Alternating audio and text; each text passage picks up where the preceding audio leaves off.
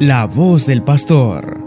El Evangelio meditado por Monseñor Sócrates René Sándigo, obispo de la diócesis de León, Nicaragua.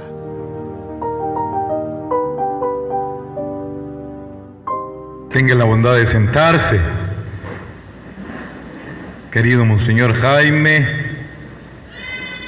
párroco de nuestro Santuario Nacional, de Nuestra Señora del Trono, Padre Lester, futuro párroco de esta parroquia que vamos a crear, querido canciller, Padre Alejandro Ulloa, Padre Danilo, responsable de la zona, queridos hermanos sacerdotes, religiosas, religiosos, hermanos y hermanas. Permítanme recordar un poquito los dos escenarios en los que se desarrolla la primera lectura de Josué y el Evangelio de hoy, que nos dan la razón por qué Pablo insiste tanto en la cuestión familiar en esa carta a los Efesios, para desembocar en la importancia de una parroquia. Resulta que Josué introdujo al pueblo en aquella tierra que tanto prometió Dios a los israelitas peregrinos en el desierto. Y se encuentran con un vecindario politeísta que cree en deidades, en muchos dioses de mentira falsos. Ahí están los hititas, los amorreos, los filisteos, etc. Israel se establece y continuamente está escuchando de Dios aquella frase, el Señor nuestro Dios es solamente uno, amarás al Señor. No te harás dioses falsos, hechura de manos humanas, que tienen oreja y no oyen, boca y no hablan, porque no son dioses, están muertos, son deidades. Sin embargo, empezaron a caer en la tentación algunos, en ocasiones atraídos por mujeres extranjeras, terminaban idolatrando a esos ídolos del vecindario, de los pueblos vecinos. La cosa está grave. Y por eso la lectura de hoy dice que Josué reunió en Siquem a todo el pueblo encabezado por los jueces, por los gobernantes, y les dio el discurso que hemos escuchado como primera lectura. Está preocupado el líder Josué porque se le está dispersando su pueblo en idolatría. Y aquel discurso termina en una frase hermosa que menos mal el texto ha conservado literalmente, aunque a nosotros nos suena un poco feo. Yo recuerdo que cuando chiquitos uno decía, yo y mi hermano Juan, yo y Juan, hay nomás los demás le decían el burro por delante, ¿verdad? Porque uno dice, no, Juan y yo. Pero el texto ha conservado el yo y mi familia, porque Josué quiere él primero decirle a su familia y al pueblo, yo y mi familia serviremos al Señor. Y lo dice el texto. Yo y mi familia serviremos al Señor. Se pone de primero. ¿Ustedes a quién van a servir? Les pregunta. Y después de semejante paso, ellos se comprometen a mantenerse unidos y todos responden, nosotros también serviremos al Señor. Nosotros vamos a creer en el Señor. Eso significa ya no andar detrás de falsos dioses, es seguir solo al Señor. Ese escenario nos permite comprender el énfasis de Josué preocupado porque se le está dispersando su pueblo en idolatría, pero yo y mi familia serviremos al Señor. El escenario del Evangelio es bastante parecido. Jesús anda por doquier llevando la buena nueva. Pero recordemos que en tiempos de Jesús todavía hay influencia, primero, de los antiguos babilonios, de los persas, después de los griegos, que desde el siglo III gobiernan a Israel como provincia, y cuando Jesús nace y vive en la tierra, están bajo el dominio de los romanos. Y estos pueblos eran paganos. Lo raro era creer en un solo Dios. Lo normal era creer en varios dioses, en las deidades. Eran pueblos politeístas. Y Jesús les está hablando fuertemente de Él como único Dios. Yo soy el camino, yo soy la verdad, yo soy la vida. El que come mi carne y bebe mi sangre, empieza a hablarles fuerte. ¿Y qué dice el texto del Evangelio ante esa presión circunstancial y las palabras de Jesús que exige fidelidad? Me encantó la munición de entrada porque en efecto captó el mensaje de hoy, fidelidad exige fidelidad. No es que vamos a ser cristianos y a vivir de otra manera, exige fidelidad.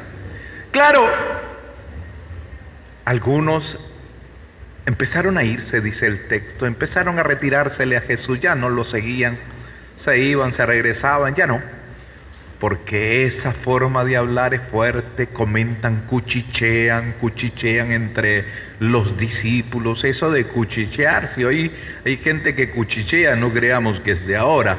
Eh, en tiempos de Jesús los mismos discípulos cuchichaban, creo que se entiende esa palabra de cuchichar, ¿no? De murmurar, de chismosear estaban chismoseando y Jesús los oye o percibe en los rostros eh, de repente cuando uno ve dos personas saben que están hablando de vos. Uno de repente va que, uy, están hablando de mí. Espero que sean bien. Y Jesús les dice que y ustedes también se van a ir. Ya sé lo que están hablando, ya sé que están viendo que yo soy exigente. Pero así como Josué dijo, mi, yo y mi familia serviremos al Señor, ahora es Pedro Ahora es Pedro el que responde con esa frase hermosa, Señor, ¿a quién vamos a ir si solamente tú tienes palabras de vida eterna? ¿A quién vamos a ir si hemos encontrado la verdad en ti? Sabemos que eres el camino, sabemos que eres la salvación. Y eso que todavía no han visto a Jesús en la cruz muriendo.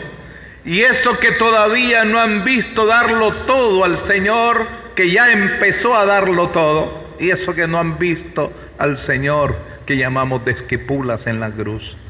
Pero el grupo permanece firme, el resto permanece firme.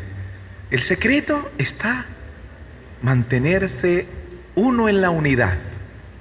Y por eso San Pablo en la carta a los Efesios enfatiza de esa unidad diciéndole a la mujer, permanece sumisa. Esa frase es muy fea, pero lo que le está diciendo es, permanece en armonía con tu esposo. Esposo, ama a tu esposa, ámala, ámala. Hijos, respeten a los padres. Padre, no exasperen. Es decir, no desesperen a los hijos. Es manténganse en unidad, porque solo desde esa unidad se conserva la fe y la fidelidad.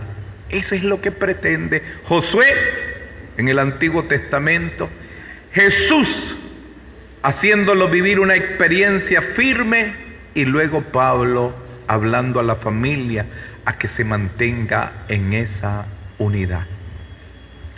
Queridos hermanos, es por ello que para nosotros como iglesia crear, erigir una parroquia es motivo de esperanza, porque uno espera de una parroquia guiada por un servidor, ministro, sacerdote, encabezada por él, uno espera que esa comunidad mantendrá la cohesión, la unidad. No es fácil, mantener la unidad. Pero el párroco tiene que asumir ese servicio. De repente los monaguillos empiezan a tener problemas entre ellos, está brava esta con aquella porque ella quería llevar el libro, porque aquel quería llevar el incensario y tal, y el párroco ya mantiene esa serenidad, esa calma. Ahí en los grupos diversos de las parroquias siempre hay tires y encogen, conflicto entre los coros, en las matronas, en la hermandad del Señor de Esquipulas, en los ministros, ministras, eh, entre las comunidades, a veces. Pero un servicio que el Papa lo hace a nivel mundial con toda la iglesia. Un servicio del Papa es mantener unida a la iglesia. El obispo en la diócesis tiene como primer eh, servicio mantener la unidad, la unidad en su clero, la unidad entre su gente, y el sacerdote en su parroquia. Por eso, mi querido Padre Lester, un servicio es mantener esa unidad. ¿eh? Ya sabemos que la parroquia es esta. Y la actitud tiene que ser materna. Las mamás saben cómo mantener la cohesión, la armonía, la unidad entre sus hijos. Y cómo se les duele cuando no lo logran. Contaba esta mañana en catedral de un caso particular en el que la señora, llorando, me dijo, estoy triste, padre. Yo le pregunté, pero ¿por qué? Es que fracasé. ¿En qué? en no mantener la unidad de fe entre mis hijos. ¿Y qué pasó?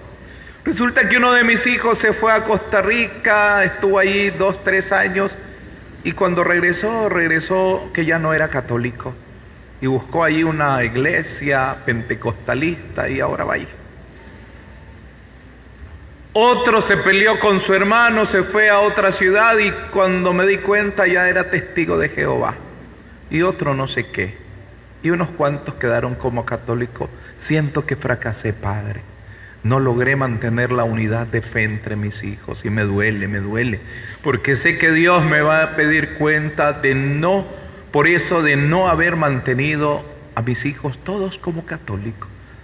Yo les di testimonio, yo los llevaba a la iglesia, yo les di la primera comunión, algunos los hice que se confirmaran, obvio eran bautizados y tal, pero no lo logré, fracasé. Y lloraba esa señora. Lloraba de tristeza porque dijo, no lo logré. Es verdad. Es verdad que no era culpa de ella, pero sentía el dolor de haber perdido desde el punto de vista de la fe a un hijo ahora hasta testigo de Jehová, que es más que una separación de hermanos, esa apostasía por el rechazo a Jesús como Dios. Entonces, pero la señora sentía, porque esa también es una tarea de la familia, mantener esa cohesión, esa unidad, esa armonía y proteger la fe, proteger la fe. Y la parroquia, encabezada por el sacerdote, tiene ese servicio de mantener. Y uno tiene la esperanza de que en esa parroquia, por un lado, se conservará la atención de los que están ahí estructurados, de los que asisten a esa parroquia.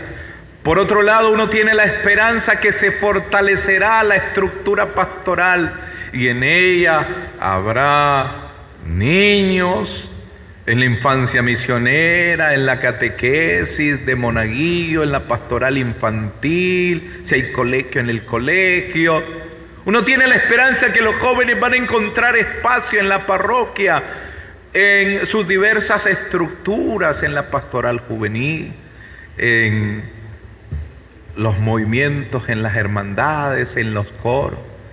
Uno espera que la pastoral familiar se fortalecerá y las familias encontrarán en la parroquia un espacio para retroalimentarse en la fe y desde la familia proyectar esa fe. Uno tiene la esperanza que en esa parroquia se fortalecerá el aspecto social, la caridad, a propósito que estamos terminando la semana de la caridad, que habrá una estructura animadora de la actividad caritativa social. Uno espera que tendremos en esa parroquia un buen grupo de catequistas sistemática y continuamente en formación para un servicio mejor. Qué buen equipo de catequistas tiene esa parroquia. Uno espera que en las comunidades rurales vamos a tener igual una estructura encabezada por un delegado de la palabra que está abierto a la formación y que continuamente está recibiendo esa formación que la diócesis ofrece y que la parroquia le está brindando para que la atención en el campo sea cada vez mejor, más sólida. Uno espera que la liturgia cada día la vamos a mejorar. Tendremos en esa parroquia un buen grupo de lectores, un buen grupo de ministros y ministras extraordinarias de la comunión, un buen grupo de quienes visitan a los enfermos, coros de la parroquia bien organizados y bien preparados. Que en la parroquia hay un buen equipo de estética, que siempre que se necesita hay ambientación hermosa como la que tenemos hoy de la parroquia, queridos hermanos. Uno espera un buen grupo misionero que continuamente está en actitud de salida, yendo a visitar a los hermanos para animarlos en la fe, yendo a visitar a los que se han alejado para evangelizarlos nuevamente y por eso la nueva evangelización yendo a visitar a los que nunca han tenido la oportunidad de escuchar la buena nueva del Señor que vino a salvarnos. Un equipo de misioneros que mantiene viva, dinámica y espera de esa parroquia que se convierta en una comunidad de comunidades en las que en pequeñas comunidades la gente se reúna para alimentarse de la palabra de Dios, para hacer presente a Dios, porque donde dos o tres se reúnen en su nombre, allí está Él, para hacer crecer al individuo en características humanas que desde la pequeña comunidad se está dando hacer crecer el conocimiento de la doctrina, del magisterio de la iglesia que a veces pasa desapercibido y van saliendo cantidades de documentos hermosos como los últimos del Papa Francisco, Evangelii Gaudium, Fratelli Tutti, Laudato, sí y otros documentos hermosos del magisterio que nos enriquecen. Uno espera de la comunidad como se lo decimos hoy en el decreto al nuevo párroco, que se enchufa, que se enchufe en los proyectos pastorales de la diócesis y de la iglesia universal, que no sea una isla, sino que camina en la misma barca navegando hacia la otra orilla. Uno espera, queridos hermanos, de una parroquia, pues estas y tantas otras cosas que seguramente en la experiencia ustedes vivirán. Y con eso lo que se pretende es fortalecer esa fidelidad que hoy el Señor pide a sus discípulos cuando les dice que ustedes qué, siguen conmigo, se van a ir como los demás. Uno espera que la respuesta sea la de Pedro. Señor, ¿dónde vamos a ir? Si es allí, en el templo, ¿Dónde estás tú? En el sagrario, en la imagen del Señor de Esquipulas, donde encontramos el camino, donde encontramos la vida, donde encontramos la salvación, donde encontramos la fidelidad, donde encontramos la fraternidad, donde encontramos el gozo, donde encontramos la salvación. Y por eso, pues venimos convocados por Él. Querido Monseñor Ramos, gracias por su actitud de apertura él fue uno de los primeros que dijo, muy bien, está bien, me parece que haya una parroquia más en el viejo para que la atendamos mejor a esa ciudad y tenga experiencia fuerte de Cristo. Padre Lester, creías que era broma cuando te lo dije, pero no, era verdad. Ya lo había compartido con el Consejo Presbiteral que igualmente votaron sí, sí, hay que atender esa petición de la feligresía del Señor de Esquipulas, porque en efecto, como fruta ya propicia madura, están listos para ser parroquia. Así es que te encomendamos esta hija, la llamamos así, de forma figurada, para que mantengas en ella la unidad, mantengas en ella el camino hacia Cristo, mantengas en ella el proceso de salvación y santificación con los sacramentos, mantengas en ella una comunidad viva como quiere hoy la iglesia, mantengas en ella una comunidad de comunidades, mantengas en ella la fidelidad. Que en esta parroquia nada nos aparte del amor que tenemos a Cristo, nada. Que a nosotros no nos aparte de Cristo una circunstancia social, que no nos aparte de Cristo una propuesta religiosa con formulaciones equívocas, no nos aparte de nosotros ninguna crisis, que nos mantengamos en esta parroquia firmes, coherentes, sirviendo al Señor como Josué. Mi familia y yo serviremos al Señor. A la Virgen Madre, a nuestra patrona hoy presente entre nosotros, le encomendamos este lindo proyecto que ha sido inspirado por el Señor mismo para que con gozo y como lo hace a nivel de toda Nicaragua como patrona protegiendo a todos sus hijos, así de manera particular proteja esta nueva parroquia, este nuevo proyecto.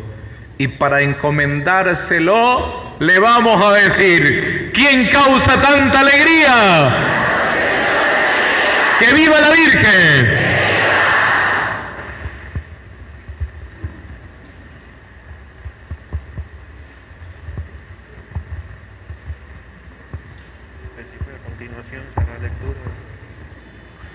Queridos hermanos, se les voy a pedir que nos pongamos de pie para primero escuchar el decreto de creación de esta parroquia que leído en su momento cuando nombremos al Padre se lo entregaremos y quede en la constancia de sus mentes y de sus corazones y después palpado para la perpetuidad en esa placa que ustedes los de la comunidad han preparado y que después de desvelar vamos a leer.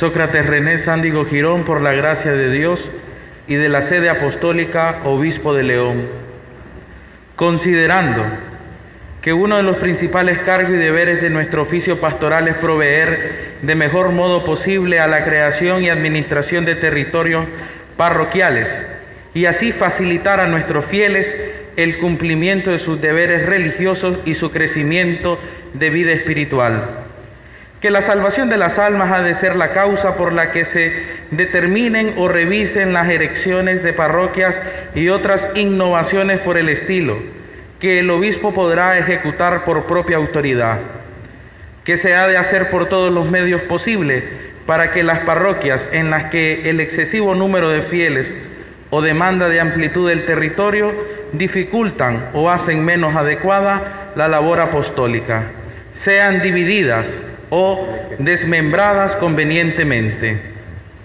Que en el templo filial de Esquipulas de la parroquia Inmaculada Concepción, en la ciudad de El Viejo, se ha visto crecer el número de los habitantes por lo cual se impone una mejor atención pastoral a los fieles y que la comunidad de fieles que ahí habita ha venido siendo evangelizada y preparada para la organización eclesiástica. 5. Que cuenta con un templo decoroso y adecuadamente construido. 6.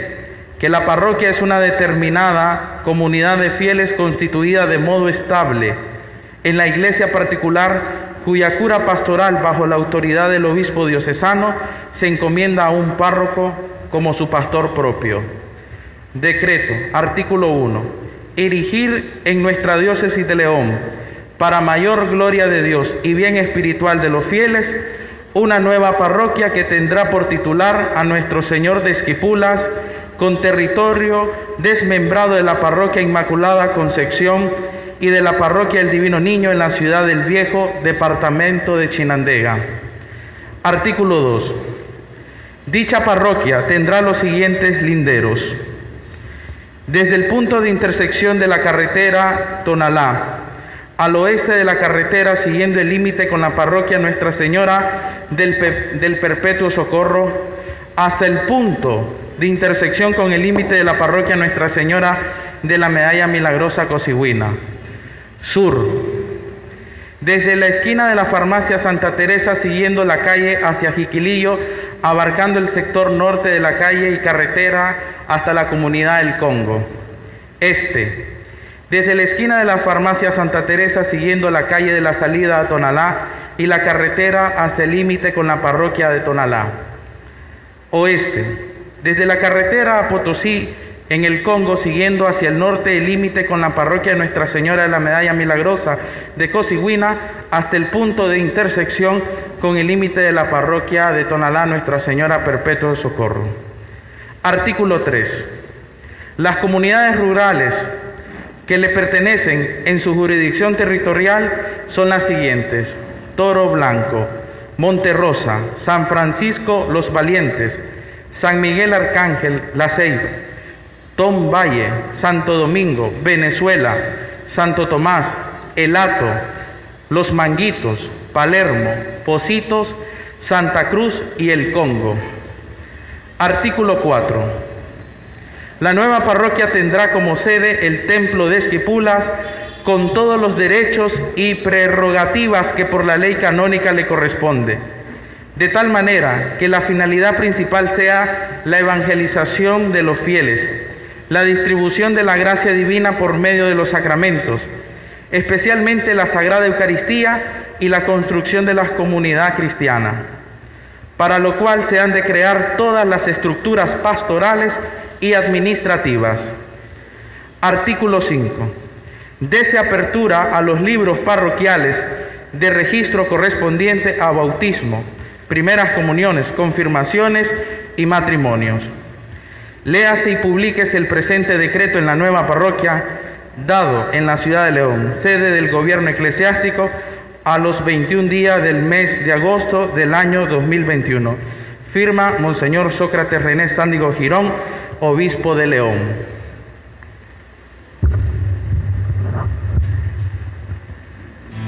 Haz posible las transmisiones de los medios de comunicación de nuestra diócesis de León, Nicaragua aportando generosamente a nuestra cuenta en Banpro 10 01 02 00 01 48 86. Cuenta en Córdobas, a nombre de Monseñor Marcos Francisco Díaz.